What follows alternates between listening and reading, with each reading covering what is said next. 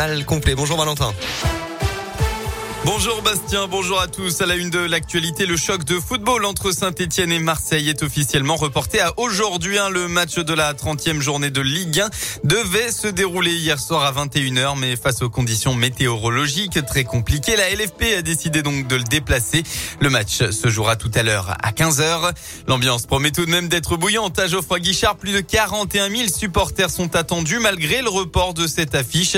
L'OM deuxième du championnat rêve de podium. SSE barragiste rêve de s'extirper de la fin du classement.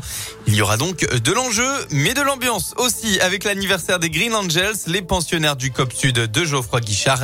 Ce match marque aussi le début du sprint final de la Ligue 1. Les Verts ne sont pas encore sauvés, mais pour Pascal Duprat, l'entraîneur stéphanois, il n'y a pas de raison de paniquer. Non, zéro pression. Pas pour un match de foot. Non, surtout pas. Et surtout pas pour un match de foot à la tête de la Saint-Etienne qui redresse la tête. Là, encore une fois, détrompez-vous. Euh, ne croyez pas que j'ai baissé la garde. Rien n'est fait. Par contre, on est là. Voilà. Et on revendique le fait d'être là. La Saint-Etienne, quoi qu'on en dise, même si la Saint-Etienne a fait match nul contre 3 là, il y a de cela 15 jours, la Saint-Etienne est de retour. D'accord? Donc euh, voilà, nous, on a, l'intention de ne pas se faire bouger. Ce face à Marseille, c'est cet après-midi à 15h. Dans le même temps, Clermont recevra le FC Nantes. On part dans la Loire. Elle avait été admise à l'hôpital en urgence absolue dans la nuit de jeudi à vendredi. Une Stéphanoise est décédée la nuit dernière des suites de ses blessures. Le légiste a confirmé euh, que les coups portés par son conjoint sont à l'origine de la mort. Ce dernier a été interpellé dans la nuit des faits à son domicile dans le quartier stéphanois de Montrénaud. Âgé de 47 ans, il a été présenté hier matin à un juge d'instruction et a reconnu les coups portés tout en niant l'intention de tuer. Il a été mis en examen pour homicide volontaire aggravé.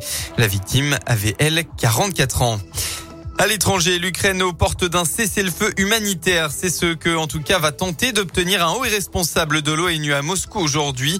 Hier, les forces russes se sont retirées de villes clés comme Kiev dans le but de garder le contrôle des territoires qu'elles occupent déjà, a confirmé l'Ukraine.